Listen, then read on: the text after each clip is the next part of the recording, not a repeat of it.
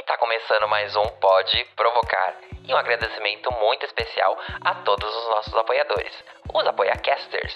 Quer se tornar um membro? Tem um link na descrição para você saber como. Vem com a gente! Olá, seja muito bem-vinda, seja muito bem-vindo, seja muito bem-vinde ao Pode Provocar.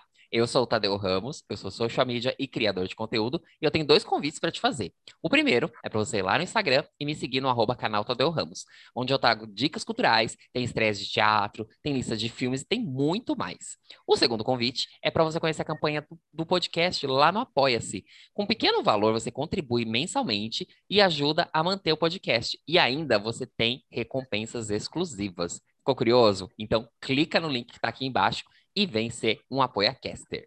Bom, hoje é o último episódio dessa temporada do Pode Provocar e eu tô recebendo uma pessoa muito especial que eu conheci recentemente, mas que vai assim encerrar com chave de ouro, que é o ator e escritor Du Esteves. Du, seja muito bem-vindo ao Pode Provocar. Obrigado. Não, eu fiquei honrado agora. O último, último episódio da temporada, tô aqui me sentindo agora. Tá vendo? é muito bom, espero que você se sinta muito Importante, bem em casa. Importante, muito chique. Hein? Muito chique. E mais chique ainda, gente. Vocês não têm ideia. O tema que ele propôs, que, como vocês sabem, se vocês não sabem, se é o primeiro que você está caindo aqui de paraquedas, eu proponho para os convidados trazerem o tema. E o Du trouxe um tema muito legal, assim, tão chique quanto ele está sentindo agora, que é a idealização dos relacionamentos comparados aos romances LGBTQIA. Du, me conta por que, que você quis falar sobre isso. Então, primeiro eu queria é, dizer para todo mundo que esse espaço é um espaço muito importante que você está abrindo aqui para todos nós. E eu espero que vocês se divirtam aqui com a nossa conversa. Um beijo para todo mundo. Então, é, meu último relacionamento me trouxe essa reflexão. Porque a gente, enquanto pessoas LGBTs, né, a gente acaba. A gente não tem representatividade. Então, a gente acaba olhando casais heterossexuais em livros, filmes, séries, novela, principalmente, que era o que a gente, né, década de 90, né? 30 anos que a gente assistia mais. Eu não sei porque as pessoas insistem. Eu sou dos pesa. anos 2000, gente. Eu não sei o que, que é isso. As pessoas insistem 2000... em achar que eu sou dos anos 90, a gente 80. é do 2000 antes do, de Cristo. Nós somos, né? Olha, ele me quebrou, gente. Pós-apocalipse. Ninguém nunca tinha me dado uma resposta dessa do eu amei.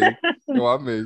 Muito boa. E aí a gente acaba tendo esse parâmetro de relacionamento. E assim, quando a gente começa a se relacionar, a gente enxerga aquilo ali como padrão, sabe? Tipo, qualquer coisa que foge daquilo, tipo, é errado. E a gente sofre muito. Então, foi uma reflexão que eu nunca, nunca tinha fala, conversado com ninguém sobre, então achei importante a gente falar. Isso é verdade mesmo, porque além disso, ainda puxa os ganchos para os filmes, porque também quando tem representatividade dos filmes LGBTQIA+, tem padrão também, né? Que ou então são pessoas com corpos distintos, né? Padrões, uhum. brancos, malhados, ou então sofrimento. Então, você acaba vendo, tipo, ou eu vou, se eu sou LGBT, ou eu vou morrer sozinho, ou eu sou errado, ou você, o clichê de algum, sabe? Você começa a falar, mas cadê minha parte de ser feliz nessa história? Eu preciso nisso, né? E os livros também trazem isso, né? Ou a falta de, né? Sim. E geralmente, quando se trata de filmes, hoje em dia tá mudando um pouco mais, sabe? Que antes Graças a gente via Deus.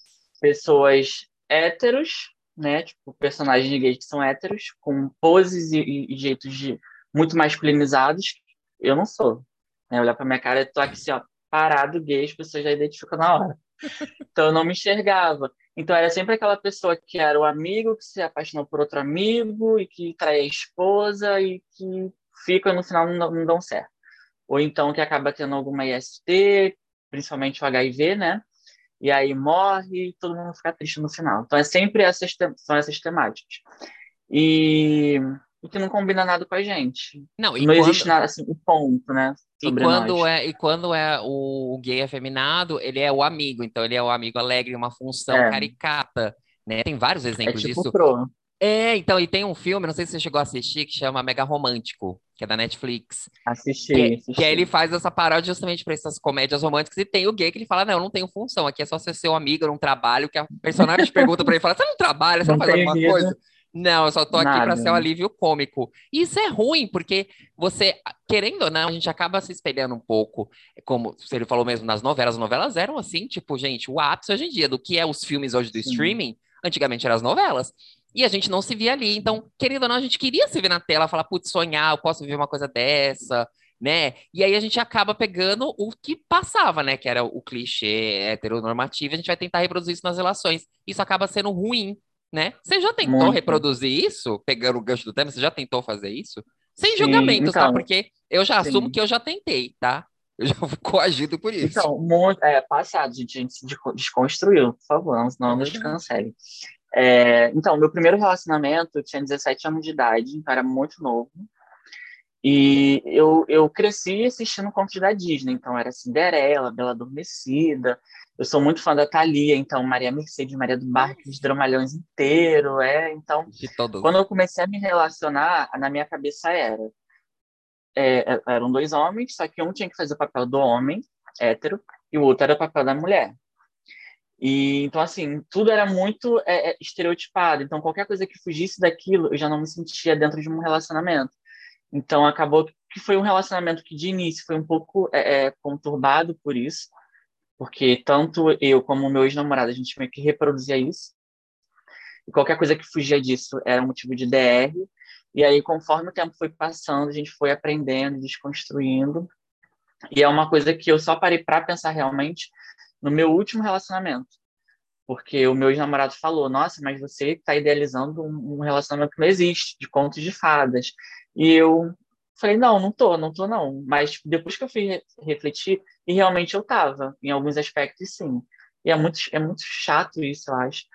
Porque a gente acaba querendo criar um padrão, tipo, o mundo ele é muito muda, o mundo muda muito as sexualidades antes eram gays e lésbicas uhum. hoje a gente entende que existem outras formas de amar que não precisa necessariamente estar dentro de um padrão e a forma de relacionar tipo no, aquele padrão lá do homem mulher ativo passivo não existe mais sabe então eu acho que a gente precisa acompanhar e foi um, um pensamento assim uma reflexão muito importante ah, isso é bom. É, você tá ainda nesse relacionamento você terminou? Como é que tá? Não, não existe mais. Não existe mais. Não, porque eu ia te falar isso, assim, como é, é mais foi...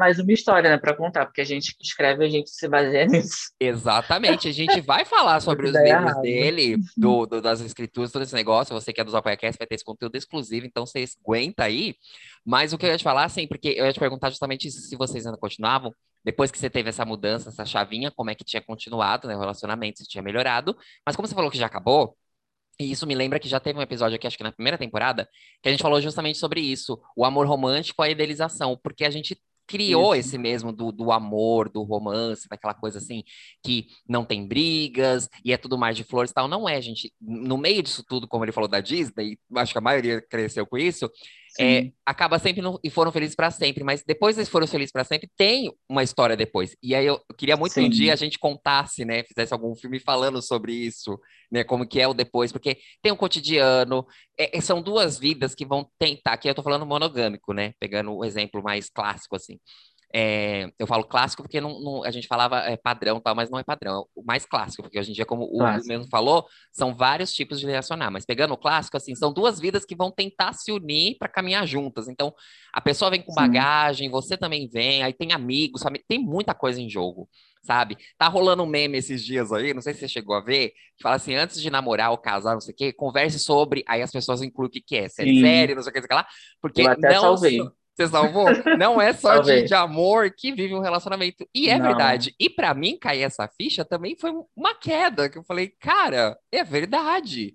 Porque a gente tinha isso, não, amor supera tudo.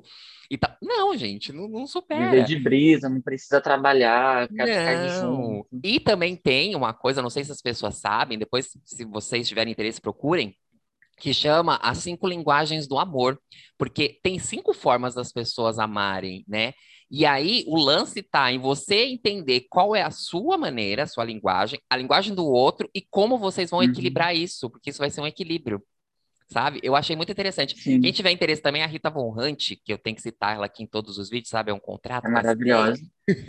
e, e ela, ela tem um vídeo falando basicamente sobre isso. Então, eu acho muito interessante, porque a gente perde também essa coisa de quando vai idealizar, de viver mesmo o relacionamento, de curtir o outro, de tentar Sim. entender e conhecer ele. Né? Porque, por exemplo, você começou. também, né? Exatamente. A gente acaba até observando a outra pessoa. Tipo, mas o relacionamento da fulana e do fulano ou dos fulanos não são como nós, porque fulano é diferente. A gente acaba achando que o relacionamento é igual a rede social, as pessoas elas veem fotos, vídeos e nossa, eu queria um relacionamento assim, mas não sabe como é que é a rotina, né, desse relacionamento ou o que eles precisaram fazer para chegar nesse nível de relacionamento, porque nada é fácil.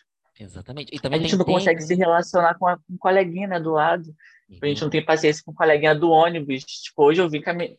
hoje eu vim dentro do ônibus querendo matar a menina do meu lado. Pelo amor de Deus, gente. Por Imagina conviver com alguém durante muito tempo e, tipo, com manias e jeitos. É muita coisa, é muito cê complexo, sabe, na verdade. Você sabe que a fofoca edifica, né? Então conta aqui pra gente o que, é. que rolou nesse ano pra você querer matar a coleguinha. Me fala isso. Então, eu trabalho. Fora a carreira de, de, de escritor, né, de teatro, eu trabalho na CLT, a gente que é artista independente, a gente não sobrevive de arte, a gente acaba investindo, inclusive, e eu trabalho com atendimento. Puxa. Então, você passar o dia inteiro conversando com pessoas. E aí a menina, tipo, ela dormiu, aí bateu a cabeça no meu ombro. E aí ela toda hora reclamando do calor, que o ar-condicionado não funcionava. E eu tava lá pensando no nosso bate-papo, né? Eu falei, nossa, que legal e tal, tipo, guardando a minha voz. E ela toda hora puxando assim comigo. olhando assim pro lado, na minha cabeça, amiga, por favor. eu já converso o dia inteiro. Por favor. Olha, eu te conheço. É triste, eu compreendo que trabalha. Gente, é sério, trabalhar com público. E ela reclama não é muito, é ela tava reclamando muito. Ela tava reclamando tanto. Eu trabalho em telefonia, as pessoas já reclamam. Entendeu? Não é fácil, não então, é assim, fácil. o drama. Amigo, eu, eu super te entendo te, e admiro. É, infelizmente, como ele falou, a gente, né, artistas tal, assim, eu tô me incluindo aqui porque eu lancei um conto, mas ainda nem me considero artista, tá? Mas eu tô me pondo no bolo. Mas, é, infelizmente, ainda não consegue viver da arte, né? Que é um trabalho, né? É um trabalho artístico, muito. mas ainda não consegue. Mas eu espero que um futuro, assim, que não seja muito distante, consigamos, né, viver dessa arte. A gente vai conseguir, sim. Porque é, é, muito importante. E é ela que traz essa coisa, nessa né, referência, porque, como ele falou dos livros, e aí ele é escritor, eu vou puxar só um bocadinho aqui, como foi para você, então, é, retratar um relacionamento no seu livro? Não conta muita coisa ainda, porque isso vai ser conteúdo exclusivo, mas ah. conta pra gente como é que você pegou as referências, você pegou dos seus relacionamentos, de coisas que você viu, dos coleguinhas que você olhava assim, nos relacionamentos, falava, opa, posso usar isso na minha história. Como é que você foi garimpando uhum. isso para fazer o, a história do seu livro? Então, eu depois de quando eu voltei de fazer teatro, né, depois de um tempo que eu tinha parado, eu comecei a ter contato, um contato maior com a escrita. E aí eu comecei a escrever esquetes teatrais. E em 2017, eu escrevi minha primeira história LGBT, que era formato de uma websérie. Legal. E eu queria criar um, uma web TV, porque a gente não via muito sobre isso, sobre representatividade LGBT. E eu queria simplesmente. E eu estava passando, vivendo um momento de, de, de de relacionamento. Esse meu primeiro relacionamento foi um namoro de quase nove anos. Nossa. E aí, depois desse rompimento, depois de um tempo, eu acabei é, me apaixonando por um melhor amigo, né? Que é assim, que é complicado. E aí eu acabei desabafando tudo isso na escrita dessa websérie. Só que websérie, né, o audiovisual é uma coisa que limita muito a gente, porque não tem dinheiro para poder, você imagina, na história tinha aeroporto. Então, como é que eu vou conseguir um aeroporto não tendo como pagar para gravar lá? E aí eu falei, tá, eu vou escrever, ver a pandemia, falei, vou adaptar uma uma, mas tudo assim, tudo em volta ao que eu ao que eu sinto. É até um pouco prepotente da minha parte falar isso, mas eu sempre digo que eu me inspiro muito em mim nas minhas relações, no que eu observo. É meio que isso é o ponto de partida. E essa é a minha primeira história, né, que a gente não vai falar agora, mas foi inspirada em uma situação próxima a mim. E aí eu é, senti a necessidade de retratar. É meio que uma, uma espécie de. É, a vida é muito mais do que você, do que você está vivendo agora. E o nome, o título, inclusive, é Você ainda acredita em final feliz? Porque passa por, por umas questões, né? E aí é, é meio que essa desconstrução do que, do que é o final feliz, do que se realmente existisse. Esse título me pegou, porque eu falei, posso responder depois? Porque eu ainda não sei nesse momento, não quero responder, mas eu adorei a capa, eu achei a capa muito fofa. E ainda Sim. não li, vou, vou, ler em breve, porque eu já falei que vão caçar minha carteirinha de leitor, mas calma, gente, eu vou voltar às minhas leituras. Mas eu achei muito interessante isso, e é legal você falar isso de você pegar você como referência, porque Sim. geralmente a gente vê o mundo acontecendo e tudo mais, a gente pega isso, mas não vou dizer poucas pessoas, mas quando você pega coisas suas ali, você tem a, habilidade de falar sobre aquilo. É mais, é, como é que eu vou dizer? Fica propriedade. Exatamente. Aí você sabe como brincar com aquilo, né? Aí as pessoas vão falar, meu, mas isso aconteceu mesmo, ele inventou, as pessoas nunca vão saber. Então, Sim. você brincar com isso da história do leitor, e ainda mais com relacionamentos LGBTs, é muito legal. Muito. E outra coisa também, como você mesmo falou, negócio de finais felizes. É, e você também falou do relacionamento de nove anos. Para nós, uhum. LGBTs, a gente não tem essa referência, né, de relacionamentos não, longínquos. A gente descobre não. hoje em dia, quando vem, assim, reportagens tal, mas que por muito tempo não se falou sobre aquilo, se fez vista grossa. Sim. Hoje em dia a gente tem mais, mas a gente não tem isso. Você acha que isso também carece um pouco das pessoas aí eu vou pegar o título do seu livro, de ainda tentar perguntar, será que acredita em finais felizes, tal, não sei o quê? Porque você não. Porque aí fica uma coisa meio dualidade aqui, porque assim, a gente fala esse negócio do final feliz. E a gente fala o que é um final feliz, o que é ser feliz? É ficar junto? Sim. É não ficar? É, é, a monogamia? É o poliamor? Que hoje em dia tem essas variações, né? Mas aí eu queria uhum. você me falasse isso. Assim, você acha que é por falta dessa dessa, dessas referências de relacionamentos duradouros, tal, assim, a gente ainda fica perguntando se vale a pena. Tem muita gente que fala, ah, eu tô solteiro, não sei o quê. Como é que você encara esse mundo, assim, a nossa comunidade agora, comparado a essas faltas de representação? Então, eu linkando a isso, é, é, é falado muito hoje em dia também sobre os amores líquidos, né? Sim, São aqueles calma. relacionamentos muito rápidos e tal. Eu acho que o ideal é a pessoa entender o, o que ela quer é, eu passei muito por um processo de, é, tipo, eu tô aceitando tudo que tá vindo, sabe? Se a pessoa, é, é tipo, qualquer sinal de, de tipo, um bom dia com uma carinha sorrindo, eu já criava uma ilusão, meu Deus. É, tipo, e a, e a pessoa não tava nem nessa vibe, eu já, e depois a pessoa saía como vilã da história, porque a pessoa não me correspondeu. E hoje que eu num, em um outro momento da minha vida, que acontece um, às vezes o oposto disso, eu fico, gente, mas que pessoa maluca, louca. E eu, gente, mas eu era essa pessoa louca, sabe? E é por isso que, que não dava certo, porque eu conheci a pessoa num dia, eu já estava idealizando um monte de coisa. E não é assim. Então acabou, acaba que a gente muitas vezes é, coloca essa falta de, de afeto que a gente não recebe, que a gente não recebeu e que a gente nunca enxergou. A gente não é, fazendo aqui um link com a Pablo Vittar, por exemplo. É uma artista que a gente nunca imaginou que, que teria na vida. E quando a gente vê, a gente fala, tá, então eu também posso ser isso. Eu também posso ser. É, uma, é um lugar que a gente nunca, nunca viu ninguém. É a mesma coisa no relacionamento. A gente não nos enxergava. Então, assim, a gente não tinha afeto. Eu acredito que acontecia com vocês também. Tipo, na escola, você estava conversando com as, com as meninas, né? Porque geralmente é, é, são as pessoas que a gente se aproxima mais. E, nossa, porque o Eric Marma era lindo, porque o Renato Giannettini era maravilhoso. E aí você não podia falar também a mesma coisa. E quando alguém vem com um pouquinho que seja de afeto, você acaba se prendendo naquilo ali.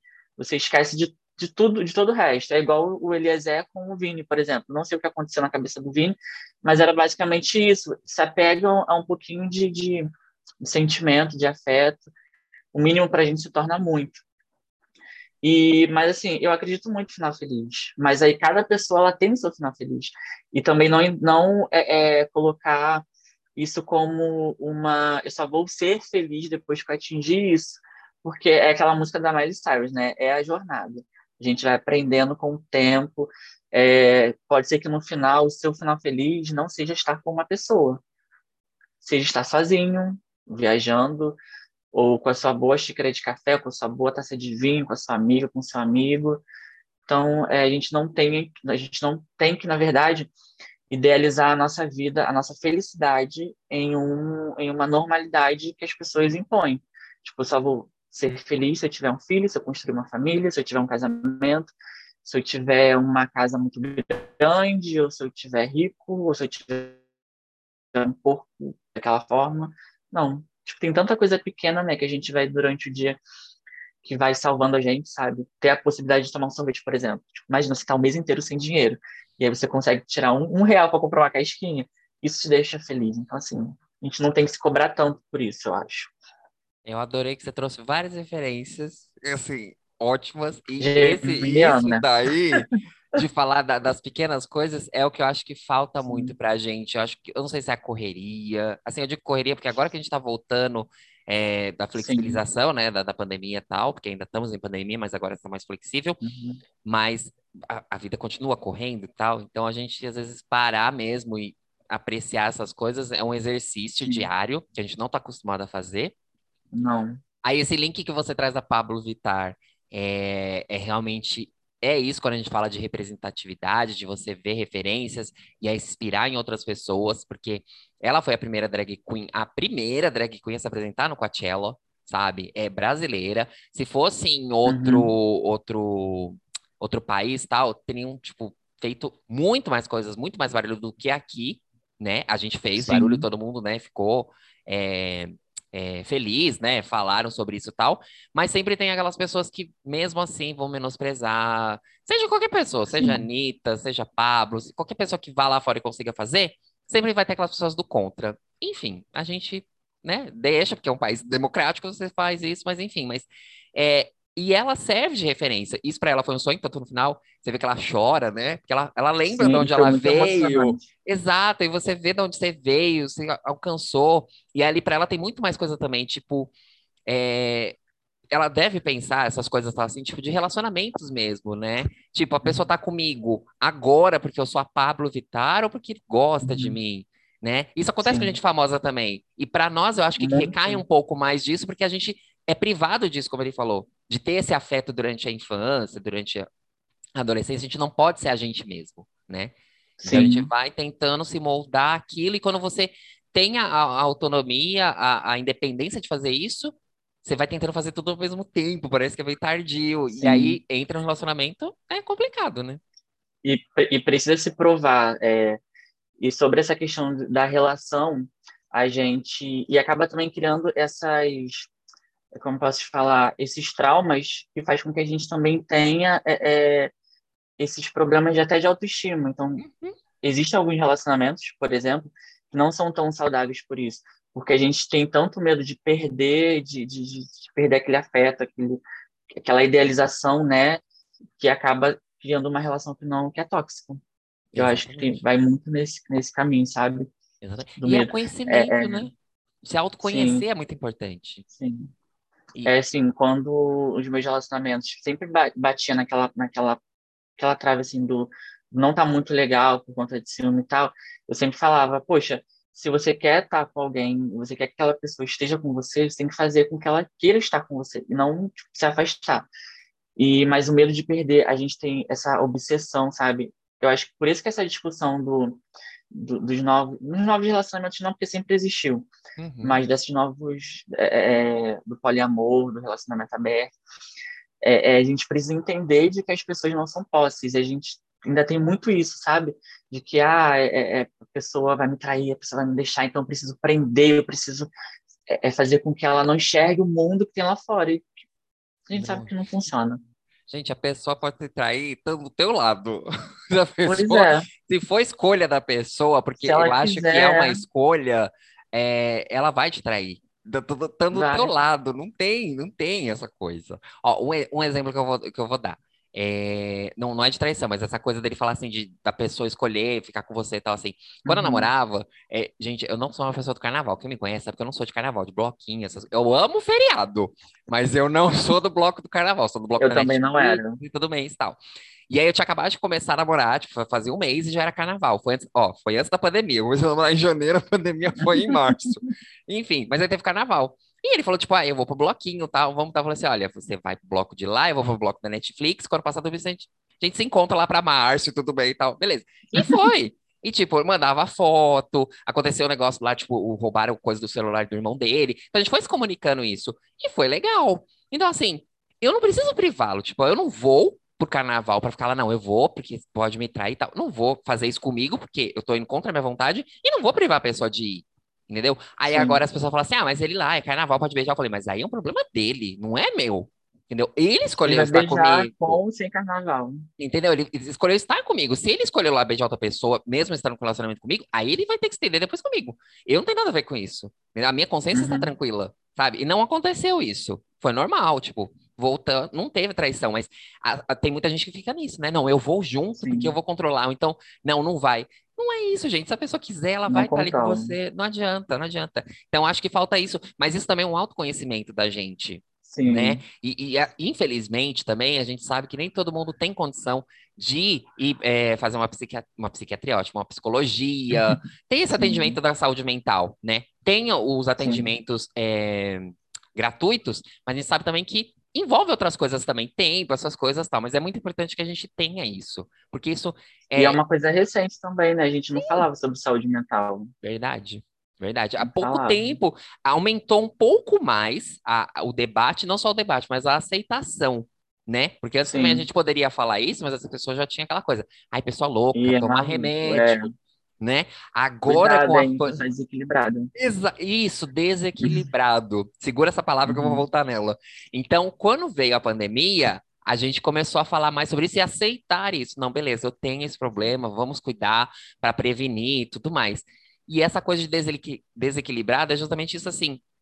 É falta de um equilíbrio mesmo. Porque é, é tudo. Hum. É, é a- a- quando a gente fala de, de, de remédio e tal, tô sendo bem leigo aqui, não sou psiquiatra nem nada, mas os remédios ajudam justamente a equilibrar a química que tá faltando no cérebro, né? Uhum. coisa de depressão, essas coisas. É, é só pra isso. É a mesma coisa que quando você tem um problema no coração, você toma um remédio. Se você tem um problema de Uma gripe, de você vai tomar um remédio pra combater aquilo. É a mesma coisa, Uhum. só que se criou um tabu muito grande em cima disso, né? E ainda bem que agora a gente Sim. tá tirando isso, né? A gente tá falando sobre isso.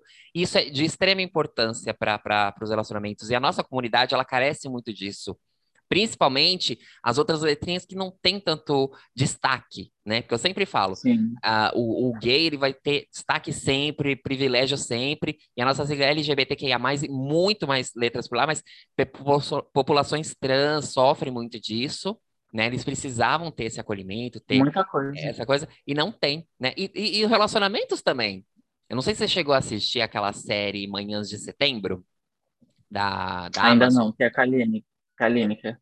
É muito boa. E aí ela fala justamente sobre isso, sobre o relacionamento, sobre você ter é, alguém que, que escolha estar com você, sobre essas coisas que a gente Uhum. está falando aqui. Eu acho que é muito tocante. Aquela série Pose também fala sobre isso. Sim. Então, eu acho que a, a gente precisa mesmo olhar, né, para para o outro quando a gente vai se relacionar e descobrir quem é o outro, né? É, Sim. É o Mas eu como- acho que a gente também se priva muito. É, é, a gente tem tanto medo de, se, de perder algo que a gente não tem, porque a gente não tem a pessoa. A gente está vivendo aquela relação que pode acabar daqui, a gente não sabe quanto tempo pode durar. E que a gente acaba querendo se moldar. Isso acontecia muito comigo. Ah, Quando eu conte, iniciava um relacionamento, conte. eu é, eu me adapto muito às, às situações, às pessoas. Então, é, se a pessoa não gosta de tal coisa, naquele iniciozinho, mesmo que seja inconscientemente, a gente vai meio que, ah, então tá bom, então vou deixar de fazer, então vou deixar de ir, tudo bem, não sei o quê. Só que você é aquilo. Vai chegar um momento da sua vida que você vai sentir falta de ser quem você é. E aí você vai querer voltar a ser quem você era. E a pessoa não te conheceu daquele jeito. Tipo, entre aspas, você não mostrou isso pra pessoa. E acaba gerando esse atrito. Então, acho que a gente primeiro precisa entender de que o relacionamento, ele é, são etapas. Você não vai morrer porque uma relação acabou. Então, seja você. E a pessoa vai ser ela, e vocês juntos vão tentando moldar ali aquele, as situações para que seja bom para cada um. E se for, ok. Se não for, tá tudo bem. Mas a gente muitas vezes quer tipo, impressionar as pessoas.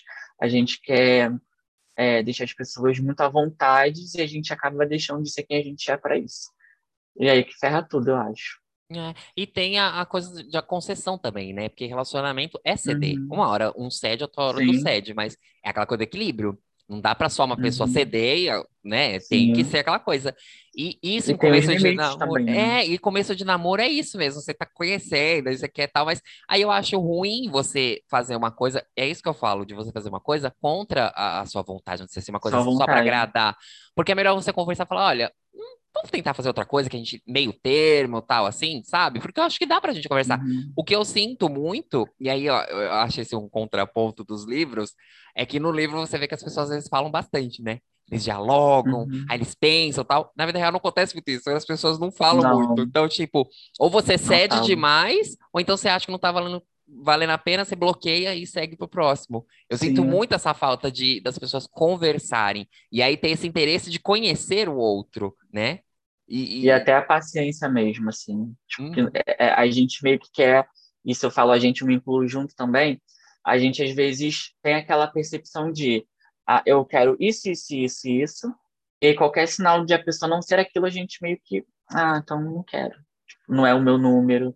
É, e, esse, e essa questão do, da idealização do amor também vai muito naquele ponto do. Isso acontece, tá, aconteceu comigo né, no, final, no final desse meu relacionamento, e que é uma coisa que eu ainda penso muito sobre, e eu também penso no oposto. Tá, mas eu não, eu não tenho que idealizar pessoa, o cara perfeito, o príncipe encantado no cavalo branco, mas eu também tenho que aceitar tudo. Uhum. Entendeu? Então, assim, é, é, é, um, é, uma, é uma questão que, para mim, ainda não está muito bem resolvida. Porque é, acho que também existe um mínimo, né, de, do, do, interesse. Então, acho que por isso que é importante a conversa, de dizer o que você quer, do que você espera, e a pessoa dizer o que ela pode entregar, e aí você decide, tá, então você só pode chegar até aqui, então ok, então para mim não dá, vou seguir em frente, ou para mim dá, então vamos tentar é, é, acho que é a base disso mesmo, né? A conversa, o diálogo, para saber se, se, vai ser bom para as duas pessoas. É que DR, o pessoal ficou tão demonizado que é discutir a relação, né? É, Que ficou aquela coisa, nossa, vocês vão sentar e ele vai falar. Gente, discutir relação é discutir. Porque a discussão, na realidade, a palavra discussão já tem essa conotação de briga, mas não é, você tá discutindo uma Não. ideia. Né? Em trabalho, você não Sim. tem as discussões sobre o trabalho, tipo, ah, gente, tal coisa vai fazer. É isso. Tá organizar o relacionamento. Ó, vamos ver, tipo, o que que a gente pode fazer, não sei o quê, o que que você quer. É, é isso, mas as pessoas não têm e- esse, esse tempo, né? E aí eu fico me é, e a questionando. briga de ego também, né? Ah, Nossa, ego, você nem me fale, pelo amor de Deus. Ego é uma coisa. Ele tá certo. Nossa, o mais difícil é você lidar com os egos. Eu acho que, ó, ó, pra você ter as coisas loucas como eu penso, essas coisas deviam ser ensinadas na escola, sabe? Como você lidar com o ego, Sim. porque isso serve não só para relação é, amorosa, como a gente tá falando aqui, mas para toda a sua vida, relacionamento de trabalho. Uhum. Lidar com o ego não é fácil, gente. Não. E, e o, e o Du vai estar aqui, eu vou colocar ele agora bem numa saia justa. Esse no meio artístico, menino, para você lidar com egos em meio É. artístico, olha, você tem que ter ali É muito muito. de cintura. E, e o pior é quando você se, se enxerga é, é, nesse. Você tá no meio, e aí ou você. É meio fácil a palavra que eu vou usar, mas ou você massacra ou você é massacrado. Então, se você é muito, ai meu Deus, o que, paz e amor, as pessoas elas acham que isso daí é um convite para você, né, ser pisoteado. E assim, no mundo literário eu não estou há muito tempo. Eu tenho tenho um ano e pouquinho que eu lancei minha primeira história. E assim, eu ficava, nossa, mundo mágico das fadas e duendes. Tu vai pro Twitter, meu amor, tu vê coisas que você, gente, acontece essas coisas também no mundo literário, mas a gente não, não, não tá escrevendo sobre o amor, a aceitação, sobre, sobre é, o mundo de cor-de-rosa e, e romance. Cadê isso? Tipo, externalizado no dia a dia com as pessoas. Tem muito isso, sabe? Tipo, teve um. Não, não- nem lembro a pessoa para poder citar nomes, mas já aconteceu casos de uma, de uma autora meio que induzir seus leitores a irem nas é, é, é lá no ranking né, da Amazon de ver se ó livro tal tá pegando o, o- primeiro lugar e tipo eu cair para o segundo vai lá e, e começa a, a- a avaliar negativamente para poder descer e eu subir então assim Absurdo. o ego tá em todo lugar Que a gente precisa trabalhar, porque senão a gente também é contaminado com isso. Porque a gente vive, a gente, a gente nasceu, a gente cresceu sendo ensinado a competir, a ser o melhor do que as outras pessoas. Então, quando você está num relacionamento onde você enxerga, tipo, é, tá, se eu abaixar minha guarda agora, a pessoa vai crescer para cima de mim. Se eu ceder aqui, eu estou sendo submisso. Se eu não fizer isso, eu não estou sendo eu. Então, você começa a, a se a, a julgar como se você estivesse perdendo. E dependendo da situação, nem é isso. É só você ouvir, tipo, tá, hoje, hoje eu vou ceder. Mas amanhã a gente faz o que eu propus. E assim, né? É uma balança. Não tem como você uhum. só. É, é só viver aquilo que você quer. Igual quando você vai no cinema. Você vai no cinema com, com um amigo, com um relacionamento, enfim. Você não vai ver só aquilo que você quer ver. Você vai ver aquilo. Hoje você vê um, um, terror, amanhã você vê uma comédia, amanhã você vê um romance, depois você volta no terror de novo. Então, assim, dá para você conviver com as pessoas. Você só precisa estar tá aberto a, a, aprender a lidar, né? É verdade. O, o, no meio literário também eu tô há pouco tempo, lancei agora, recentemente, meu coisa, mas a, a minha, minha. Não, a minha decepção foi igual se você foi falando, eu falei, ah, então ele passou pela mesma é, coisa do que eu. E olha para você ver que eu já estava nesse, entre aspas, nesse meio, quando lá atrás eu criei o canal no YouTube que eu falava de livros também e tal. Mas, uhum. menino, quando, porque assim, você tá na frente, né? Você tá falando. Quando você vai para trás, vai fazer parte, mesmo você fala, não. Backstage, é, das panelinhas. É, assim, você às vezes não consegue chegar nos lugares. É, você tem até um, um, trabalho bacana, uma história legal e tal, mas você não consegue chegar nos locais. E você vê os eventos literários, você vê as mesmas pessoas em todos os eventos. Então. Que são legais também, tudo bem, mas assim, poxa, tem tanta gente bacana, por que não pegar a mão do coleguinha assim e puxar é, nossa, fui nesse, nesse lugar aqui que é muito legal. Poxa, tem um amigo meu também que é super bacana, que, que tá dentro desse nesse meio aqui, que eu acho que vai agregar bastante nesse tema. É, vamos chamar ele também? Mas não existe muito isso, não, sabe? É, tipo, eu quero, eu tenho que estar no primeiro lugar, eu preciso vencer, vencer, vencer, vencer. E assim, do lado eu tô, não, torço muito por você, mas não, não, não puxa junto, sabe? É, é bem complicado. Mas você sabe que eu vou te falar uma coisa, eh, vai parecer meio estranho o que eu tô falando, mas é bom acontecer essas coisas, porque aí você começa, hum. tipo, é, é, aquela coisa da mudança de chave. Sabe a é, história? É, vamos pegar agora a nossa, nossa veia aqui artística, né, escritora, uhum. vamos lá. Uhum. Sabe na parte do personagem que a, a, mocinha, ela muito assim, aí dá aquela clique de chave nela, fala, opa, peraí, Sim. e ela fica, entre aspas, esperta? E novela Sim. acontece muito isso tal. É bom acontecer essas coisas, porque aí você começa a despertar e fala, hum, talvez não é esse caminho, porque é aí a gente assim. fala, não é esse caminho que a gente quer. Por exemplo, eu, se depender do meu livro, chegar em primeiro lugar, pra eu falar, gente, vai lá, taca hate, ou fazer aqui, ou ficar de amigo, ou puxar saco de alguma pessoa, meu filho, meu, meu livro nunca vai chegar em primeiro lugar, porque eu não, não quero vai. isso. Nem eu lancei a história, que eu tinha criado e demorei muito para lançar isso, saiu do jeito que eu queria, bonitinha, tal tem avaliações, o pessoal comprou, beleza, mas eu não vou, eu fiz meu, meu trabalhinho e tal, mas uhum. tentei chegar em algumas coisas, tal, aquela coisa que a gente sempre tenta fazer de produção tal, não, não rolou, beleza. E aí eu comecei a, a, a acompanhar essas coisas mesmo, quem é que sempre aparece, como é que é os eventos tal. Falei, tá, mas não é isso que eu quero, eu me distanciei. E aí o que, que a gente faz? Ou a gente cria né? Outros, uhum. como você falou, puxando essas pessoas, fazendo nossos acordos, como teve aqui recentemente o, o, o Cássio, e eles criaram lá os coletivos, tem a, a, acho que você também fez parte do Salem Queer, né? Que é uma coletânea. Foi Cássio Cipriano, maravilhoso. Exatamente. E ele é então... é uma pessoa que é muito assim, sabe? De puxar fofo. mesmo as pessoas.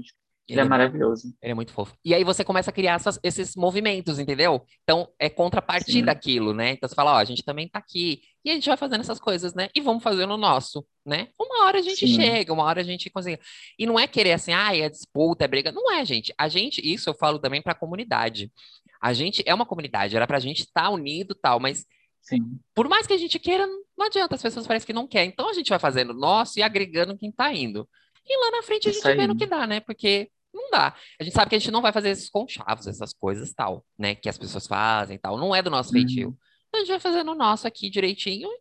Uma hora brilha, né? Uma hora vai. E chega até a ser, e chega até a ser meio que burrice, porque assim, a gente vê, de novo, exemplificando a, a Pablo. Ela é uma artista que você vê que ela faz as coisas e ela, toda oportunidade que tem, ela vai trazendo outros artistas independentes lá para poder ajudar e dar apoio. Isso acaba fortalecendo uma cena que não existia. Uhum. Hoje você vê a Glória Groove, que, que, é maravilhosa também, mas que não tinha, não tinha tanta é, é, oportunidade, não estava muito no mainstream, assim, sabe? Mas trouxe junto, e aí a, a, a Glória Groove trouxe, trouxe é, acabou trazendo outras pessoas, e isso vai fortalecendo a cena. É igual a, a questão do, do mundo literário. Eu estou aqui tá, vamos trazer, vamos todo mundo, porque acaba criando mercado. É, te dou um exemplo, eu tinha sérios, sérias críticas à Anitta e algumas coisas que ela fazia, posicionamento e opiniões. Te juro, quando eu entrei para o mundo literário, que eu conheci, comecei a conhecer as pessoas, eu falei, cara, tipo, ela tá numa selva. Então, ela, ela, ela tá usando as armas que as pessoas usam para ela chegar no lugar que ela quer chegar. Então, assim, tá errado? Não sei, mas ela tá aí. Então, é, é meio que meio, ela tá lutando por um lugar que ela, que ela quer chegar. E que se não for ela, vai ser uma outra pessoa que vai fazer. Então, a gente precisa, óbvio, a gente não vai matar ninguém nem prejudicar ninguém para isso. Mas existe uma selva. Então, assim, igual você, você, tá, você criou uma plataforma que dá voz a outras pessoas. E o Cássio, por exemplo, ele que falou sobre o seu, sobre o seu projeto. Que legal. E que toda vez que ele vê algo legal, ele fala, amigo, olha, bem tá tendo isso, isso, vai lá e faz também. É, é, eu, essa é a segunda, segundo bate-papo que eu faço é, de, de, de, entrevista, podcast, e foi, esses, dois, esses dois canais foi ele mesmo que me indicou. E o Salem Queer, eu, a gente, eu tive a ideia né, do projeto, com mais foi dois sua? outros escritores. Foi. Que legal. Do tema, não. Eu tive a ideia de juntar, eu não sabia nem que se chamava é, antologia. Eu falei, gente, vamos criar uma história, um livro com várias histórias juntas? E aí os meninos falaram, ah, é uma antologia. Aí eu falei, ah, cada um pode convidar uma pessoa para poder fazer parte. Eu chamei o Cássio. E aí a gente acabou. E o Cássio também está para lançar o livro dele. Sim. a gente está trocando muito, a gente está criando lives. Então, assim, a gente, dentro do que a gente pode, a gente está se fortalecendo e se ajudando. E, assim, eu acho que é mais legal e mais inteligente, porque a gente acaba criando um espaço para todo mundo. Isso é verdade. Eu não sabia que a ideia tinha sido sua. Parabéns, ficou muito legal. Obrigado. O Will deu a ideia do tema, que foi Halloween, que eu não, não, não tinha pensado, mas eu queria muito que a gente juntasse as histórias, assim. Mas é, é ótimo, e é disso que eu falo que, que sai a, a, a os movimentos. Por exemplo, ali atrás, Sim. se vocês estão escutando isso, depois colam lá no YouTube para ver o vídeo. Atrás dele tem um pôster do Special, que é um livro, depois foi derivado a série Sim. da Netflix, que é muito legal. E aí tem vários apontamentos nessa série. Eu amo a série de paixão, adorei. Depois eu li o livro também. E aí eu entendi os posicionamentos do autor, porque assim, é, ele tem paralisia, né? E, e no livro eu não lembro como é a passagem direito, mas ele falou assim: meu, se eu não fizesse essa série, ninguém ia fazer. Né? Porque quem ia pensar Sim. em fazer uma série sobre um, um, LGBT com PCD? Então ele falou, eu vou meter as Só caras. O LGBT já é difícil, né? Exato. Então, assim, lógico, a gente sabe que tem os recortes, porque ele é branco tal. Tem, tem esses privilégios e tal, assim, mas querendo ou não, eles barram nessa parte.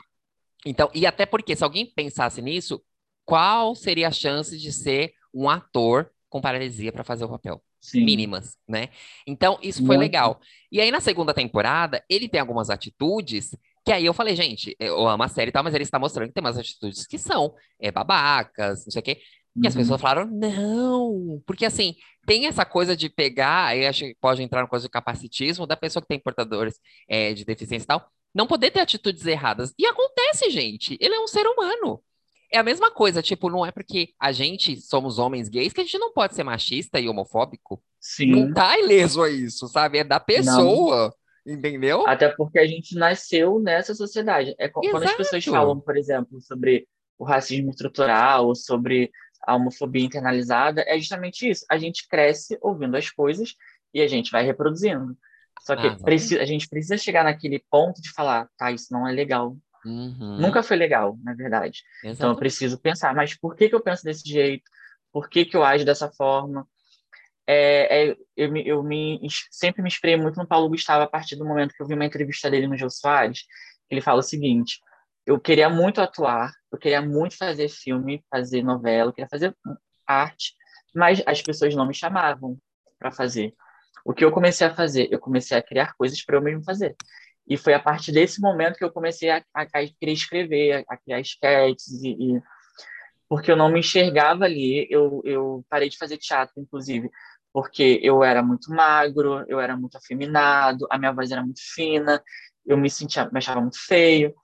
E aí eu falava, não tem lugar para mim aqui, porque a gente enxergava quem na, na televisão. Porque quando a gente falava sobre atuação, ser ator ou atriz, a gente enxergava a Rede Globo. E quem estava na Globo? Hum. Não era uhum. uma pessoa como eu. Não era. É, é, era o Rinaldo Giannichini, era o Eric Marmo, era o Tiago Fragoso. Então, assim, eram pessoas que você, de olho claro, louro, que você não se enxergava ali. Então, eu falava, então eu não vou perder meu tempo fazendo isso, porque eu não vou estar ali, eu nunca vou chegar naquele lugar.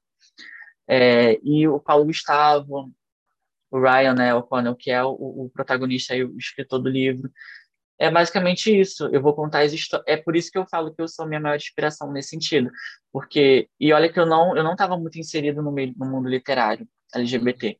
Então, quando eu comecei a criar as minhas narrativas, o que eu, a, a, a pensar no que eu falaria, nossa, eu me sentia o, o pioneiro de tudo. Eu falava assim, nossa, mas eu nunca vi isso na minha vida. E quando eu entrei no mundo literário, eu falei, gente, é muita gente falando sobre isso. Mas cadê? A gente não vê adaptações é, de cinematográficas para nada disso. E tem muita. Tem, você chegou a ler o é, Salem Queer? Ainda não, amigo, porque eu te falei não. que Sara minha, minha carteirinha, mas ele tá no meu Kindle assim, para eu ler. São, são cinco contos que são incríveis. E o primeiro conto, que eu sou extremamente apaixonado, que é do Felipe Mateus, eu li, eu li o conto dele, porque a gente não leu nada um do outro, a gente não leu. A gente meio que falou assim, ah, vou falar sobre isso, mas a gente não leu. E eu fiquei assim, gente, o conto dele dá fácil uma série, um filme da Netflix. É muito bom, é, é perfeito. E a gente não vê é, as pessoas é, é exaltando o trabalho dos autores independentes, LGBTs. A gente vê, por exemplo, a Becca Bertali, que é maravilhosa, eu adoro as coisas que ela escreve, mas, tipo, sendo muito adaptada. E é uma mulher cis, né, branca, hétero, falando sobre LGBTs e sendo exaltada. E o trabalho dela é maravilhoso. Como a gente também tem outros escritores que falam sobre LGBT, pessoas LGBTs e outras questões que não está inserido naquele contexto e que fazem sucesso e está tudo bem. Mas a gente que vive isso todo dia. Para a gente receber uma curtida no Instagram, meu amor, é muito sacrifício. Não, não me é traga esse assunto, não me traga esse assunto é agora, porque olha, mas não me traga. Mas é, eu entendo isso que você está falando, porque realmente isso a gente falou isso no caso, no episódio dele, da, da pluralidade que tem a, a, os autores independentes, Sim. a cena independente é muito grande. É muita coisa boa. E precisa ter esse foco mesmo, né? Então, como eu falei, que em breve, no futuro breve, eu espero que a gente tenha a possibilidade de viver da arte, né? Que é um trabalho e tal, Sim. que tenha isso também, as pessoas olhando não só para esse mainstream, né? Mas olhar para independente também e pensar dali Sim. algumas coisas que dá para fazer adaptações para websérie como você Sim, queria, é... filmes ou qualquer coisa assim. Eu espero que indicar também. Eu não sei se já aconteceu com você no seu conto, acredito que sim. Mas pessoas vindo, nossa, muito obrigado, me senti representado. É, essa história foi muito boa para mim. Não aconteceu não? Aconteceu. Não. não. Assim, é, pessoas que vieram são, são as pessoas que são, tipo, meus amigos, tal, assim, que eles amaram, logicamente. Uhum. Tipo, inclusive eu fiz um, uma personagem, né, inspirada numa pessoa real. Foi a única personagem que tem lá que foi inspirada numa pessoa real mesmo. Ela amou, assim, ficou muito emocionada. Foi a Paola. Beijo, Paola Valentina, que é fantástica. E, mas assim, são as pessoas que já me conhecem mesmo. Eu não furei essa bolha e foi um dos, dos coisas que eu, que eu fiquei meio, meio triste, assim, que eu não consegui ainda meio que mas vai acontecer. furar essa bolha, porque assim, se furou, eu não tô sabendo porque ninguém veio me falar, entendeu? Mas é difícil. É, é difícil é, assim, retorno. Mas a gente não vê esse mesmo. As pessoas, para você ver, não chegou até você. Mas eu tenho certeza que pessoas gostaram da sua história e que se ah. sentiram representadas com a sua história mas que não fazem o mesmo, mas que não é, é, é, panfleta da mesma forma que panfletaria se fosse um, um, outro, outro. Não estou criticando ninguém, que fique claro aqui, mas que não tenha esse mesmo empenho, sabe? É igual quando você vê um, um, um artista do pop mainstream, por exemplo, a, sei lá, Lady Gaga. É uma artista que já está lá, entendeu? A gente vai exaltar, vamos, mas as pessoas já sabem quem é Lady Gaga. Aí você pega um outro artista que está lá embaixo, que está começando. O que, que geralmente as pessoas fazem? Não dão crédito. Uhum. Não incentiva, não compartilha. A gente compartilha tanta coisa. Até alguém um gente... foco, né? Tipo, a Lady Gaga é... olha para essa pessoa e fala, gente... opa, peraí, eu já conheço. E ela existe. A gente vê, tipo, na, na Globo, e ó, tipo, se, a gente só, as pessoas só começam a dar valor quando existe uma validação externa, sabe? Ah, não, agora ali fulano falou que aquele, aquela pessoa é legal, então vamos lá acompanhar também, sabe? E, e é um pouco chato, porque imagina você trabalhar, estudar, tem suas questões, porque a gente que é independente, a gente às vezes deixa de comer. Falei até numa live com o Cássio, a gente deixa de comer às vezes uma pizza, porque a gente fala, cara, esse dinheiro aqui é para pagar a revisão do livro, entendeu? Se eu comer isso daqui, eu poderia estar pagando uma, uma publicação patrocinada no Instagram para ter um alcance melhor. A gente se priva porque a gente quer que essa história seja contada, porque ainda ninguém contou, pelo menos que a gente saiba. E, e não acontece. E dá aquele, aquela, aquela sensação de para que, que eu estou fazendo isso? Uhum. Óbvio que é o meu sonho, que eu quero muito fazer isso, mas precisa fazer sentido para alguém também, sabe? Exatamente. Por isso que é, é importante é... a gente exaltar. É, eu faço minhas suas palavras, porque é exatamente isso a sensação. O, o Du transcreveu assim perfeitamente. E aí agora eu vou fazer igual meu terapeuta fazia, pensar uma palavra que ele falou, para a gente encerrar hum. o, o, o, nosso podcast aqui. Ai, é... gente, foi tão bom que, tipo, Passou, né? Muito rápido. Real. Mas eu vou pensar, porque o terapeuta fazia isso, né? Eu falava as coisas, ele deixava eu falando assim, aí ele pensava alguma coisa e a gente volta. Uhum. Você falou aí de validação, né? Da gente validar, uhum. né? O artista tal. Isso acontece também em relacionamento, que tem muita gente que faz um relacionamento para ter uma validação. Você falou lá no começo também de fotos na internet, essas coisas tal. Como que você encara isso? Tipo, como, como você vê isso da validação das pessoas terem relacionamentos para se sentirem validadas, parte de alguma coisa, essa coisa das fotos na internet? Como é que você vê tudo isso nesse nosso meio então, LGBT? Eu era essa pessoa. Mentira. No meu primeiro relacionamento, eu era assim, era eu, eu imaginava Sério? meu relacionamento casal de é, tipo margarina mesmo, real. Tanto que eu, eu e meus namorados a gente brigava, eu não falava para ninguém. Sério? Porque, imagina, pensa, nós éramos, nós tínhamos 17 anos de idade, nos conhecemos na escola, oh. ele gostava de mim, tinha dois anos atrás, tipo, ele me via, porque a gente tinha amigos em comuns, ele me via, então ele tinha aquela paixão meio que, que ele não falava para ninguém. E eu me senti, quando eu descobri isso, eu ficava, gente, eu me sentia o, o, a pessoa mais linda do mundo. E aí, é, ele acabou falando, se declarando para mim, na época eu achei que fosse uma, uma que, que, ele me queria me tirar do armário. Então eu falei assim, vou ver como é que para você ver a cabeça da pessoa. Eu fiquei assim, vou acompanhar para ver se realmente ele gosta de mim mesmo. Falava com ele todos os dias no MSN para tentar tirar, né, ver se era real. E aí eu falava, as pessoas não podem saber. As pessoas só descobriram que nosso relacionamento tinha, tinha problemas também quando a gente brigou sério e a gente terminou. É, uma das, um dos nossos términos. Aí as pessoas falavam, nossa, mas acontecia isso? Nossa, não parecia, era tudo tão perfeito. E assim, e as pessoas tinham a gente como um modelo mesmo, sabe? Então eu imaginava que ia casar com ele, que não aconteceu. Hoje ele é casado com uma outra pessoa e tá tudo bem, a gente é amigo, torço muito por ele. Mas era o que eu imaginava. E no meu último relacionamento foi tudo oposto. Eu quase não, não expunha a nossa relação em rede social. Porque, primeiro que relacionamentos acabam. Tá tudo bem também expor, gente, não é uma regra, não. Mas esse negócio de vou postar para que as pessoas saibam que eu estou me relacionando. Ou porque é um, é um relacionamento perfeito, isso não existe. E a gente só acaba se machucando. E também não tem necessidade disso, não, gente. É, é, e, e, tem pessoas que não tá nem aí também pro relacionamento. As pessoas estão preocupadas com o boleto que eu não consigo pagar que não sabe, tipo, preocupadas com, com outras coisas. É, é, que a gente está brigando por diva pop em 2022. Você acha que a pessoa está preocupada com quem você está namorando? Então, assim, e é bobeira. É bobeira, real. E só faz a gente se, se sentir mal. E acaba acontecendo também, inclusive, das pessoas, é, tipo, vou postar para poder mostrar que eu, que eu sou amado, que tem alguém que gosta de mim. E aí as pessoas cagam para isso, ninguém curte, ninguém comenta, ninguém compartilha. Aí a pessoa se frustra porque acha que o relacionamento dela não é legal o suficiente para ter engajamento. Então, assim, é uma coisa muito sem, sem sentido, eu acho, assim. Tem uma, uma, uma. Eu já falei sobre isso aqui uma vez, mas tem uma coisa para ilustrar isso, que eu sempre falo, negócio que as pessoas se baseiam em fotos, e daqui a pouco eu, eu vou uhum. falar outra coisa também que eu acho negócio de relacionamento que postam as fotos e tal.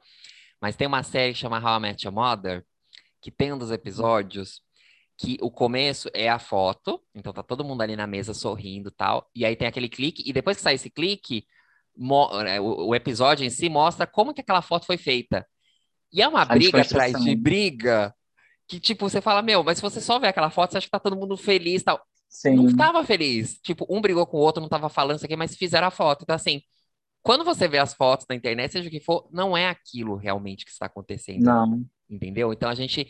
Mas no Instagram se tornou isso, né? E, e, e, esses dias eu escutei uma coisa falando como é que foi esse avanço do, do Instagram, porque no começo era qualquer coisa, aí depois passou a ser ah, coisas de comida, aí depois passou a é. ser o feed organizado, aí passou a ser o picotado, aí passou a ser as, as blogueiras, e foi indo, foi indo, e hoje em dia é uma coisa de comparação. É uma loja uhum. e é de viver de comparação. Eu tenho que postar isso, tenho que postar aquilo e tal. Então é engraçado como isso foi se mudando conforme o comportamento das pessoas. Sim. E aí eu falando o negócio da foto, é, eu, eu sou aquele estilo assim, tipo, faz o que você quiser. Entendeu? Tipo, se você quer postar Sim. foto, você posta. Se você não quer postar foto, não, não posta. Mas assim, não se baseie nisso para falar que você está ou não no relacionamento. Eu acho legal Sim. quando tem as fotos, e eu sempre falo isso, quando eu vejo alguém que postou, mesmo que eu não conheça, que é aquelas sugestões tal, que a pessoa casou, tá noiva, ou viaja, nossa LGBT, eu comento, eu compartilho, porque eu, eu sei como Sim. aquilo é importante para ela e para outras pessoas visualizarem aquilo. Porque na e minha até faz época... com que outras pessoas se sintam é, é, representadas. Poxa, existe Exatamente. esse relacionamento. Entendeu? Exatamente, é por isso. E aí eu, eu valido isso porque eu, eu, lembro quando eu era adolescente, falava, putz, eu ficava nisso, não vou ter isso tal. Então hoje em dia eu vejo que as uhum. pessoas podem fazer isso, então eu acho importante.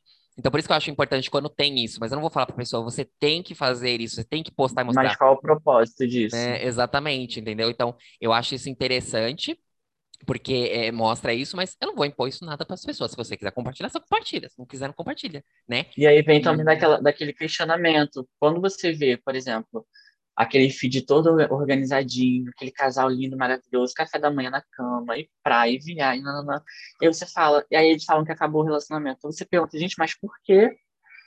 Eles viajavam, tipo, eles serviam café da manhã na cama. Acabou. Mas assim, aquilo dali é uma foto, é um momento aquilo. É igual quando você tem é, aquela questão do, da primeira impressão é que fica. Tipo, você conheceu a pessoa naquele momento, é aquele momento. A pessoa talvez não estava no momento legal para ela, e você criou aquela imagem sobre, mas no dia a dia ela é diferente daquilo. E, e, acaba fazendo a gente se sentir mal, porque a gente não tem aquilo que a pessoa está tá mostrando. É igual o corpo. É, eu, eu malho, gosto de academia, mas não sou nada de lá, oh meu Deus. E eu, quando eu comecei a malhar, eu ficava, gente, quando é que eu vou chegar nesse nível? Provavelmente nunca. Entendeu? Compra caramba, como um monte de besteira. Amo. Provavelmente nunca. Mas ir para academia, para mim, é uma espécie de terapia. E, é, e assim, você está malhando para quê? Você está fazendo aquilo para quê? Você está se relacionando para quê? Porque você quer estar com alguém legal, que te complemente, que te faça crescer, igual meu último relacionamento. A gente não namora mais, a gente tem um projeto em comum, a gente se respeita, ele é uma pessoa maravilhosa, incrível, é, e tá tudo bem, entendeu? Não deu certo. Tipo, o meu, meu relacionamento, inclusive, começou na pandemia, o oposto do que as pessoas estavam fazendo. Quer dizer, deu certo, né? Quase... Pelo tempo que durou. É, e durou né? quase dois anos. Então, então assim, foi bastante tempo. E, e ok, mas tem gente que acaba querendo criar uma relação para os outros. Tipo, não faz, não faz muito sentido para mim, porque você acaba não vivendo. E a vida é uma coisa. É, tipo, é igual aconteceu a pandemia. Tiveram pessoas que morreram. É, tipo, é um tempo que a gente não vai ter de volta. É, de, é o que eu falo muito para as pessoas. O dinheiro a gente pode trabalhar um mês inteiro e vai conseguir o trabalho mês seguinte consegue. Agora o tempo ele não vai voltar. A gente vai hoje, o amanhã não vai voltar, o que a gente deixou de fazer não vai voltar, e por isso que a gente precisa viver. E a gente acaba perdendo muito tempo querendo validação o tempo todo. E é, e é chato isso, sabe? É o nosso bem mais precioso hoje em dia, é, é o tempo, sabe? É o tempo que você dedica, na rede, o que você consome, com quem Sim. você fala. Então a gente tem que ter prioridades e valorizar o nosso tempo. E quem tempo. você dá palco também. É, esse, essa última postagem da Anitta trouxe muito isso. A gente perde mais tempo falando mal das pessoas que a gente não gosta do que exaltando as pessoas que a gente gosta.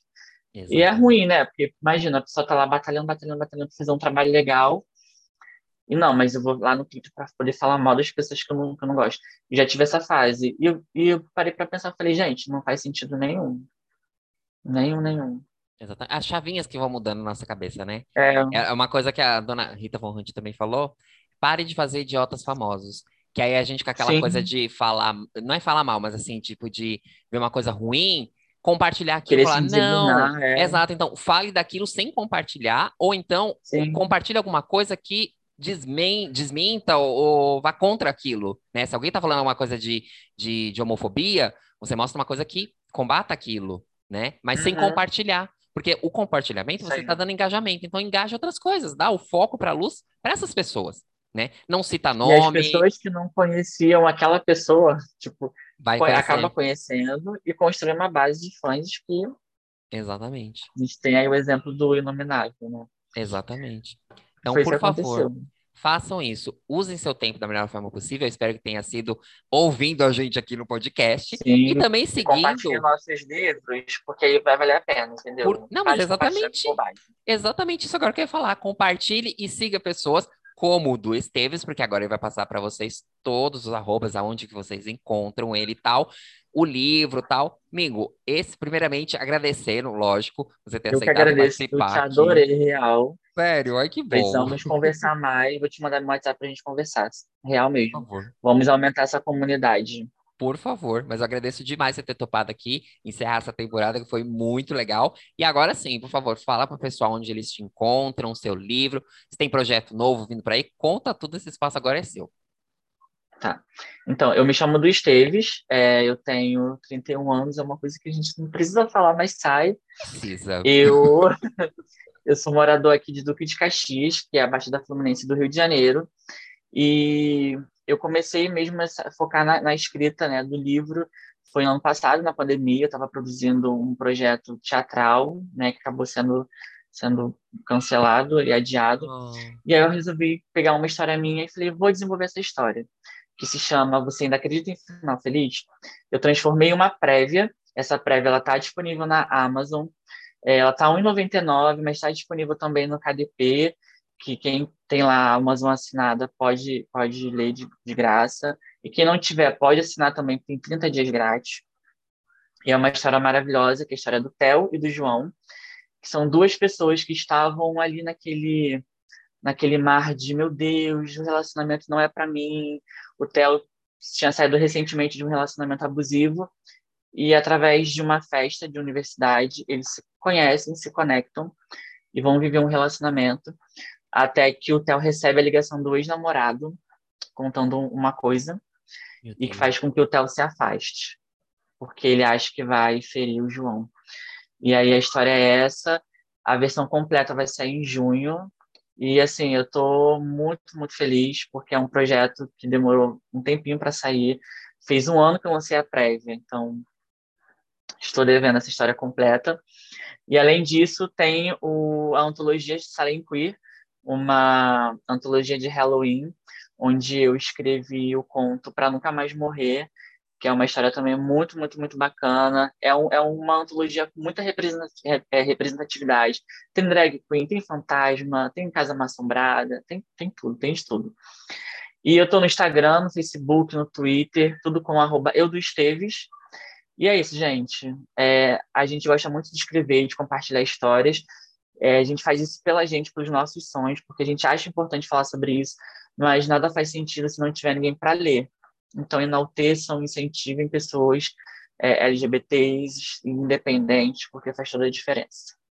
Obrigado Faz pelo espaço, real. Imagina, que isso. E, gente, é, é bom porque ele pegou o arroba dele em todos, é igual. Eu não consegui fazer esse Ah, feito. igual. O meu é cada um coisa, mas o Du é com H, tá? É Du, D-U-H, Du. Esteves. Ah, eu. Então é E eu. só para Du, complementar, Esteves. uma coisa que eu acho importante falar.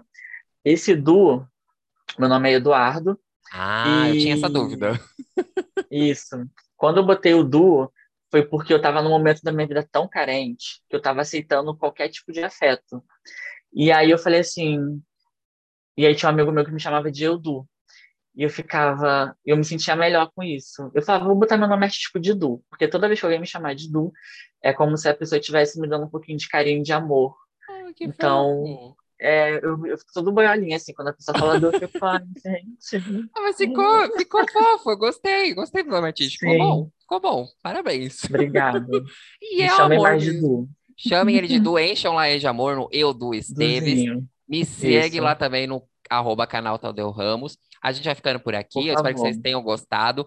Se você chegou por aqui agora, tem quatro temporadas aí para você maratonar. Tem muito episódio, tem assuntos assim interessantíssimos. E eu espero que vocês tenham gostado. E a gente vai se vendo por aí, tá bom? Du, Beijo, mais uma vez, gente. muito obrigado e beijo, Eu gente. que te agradeço.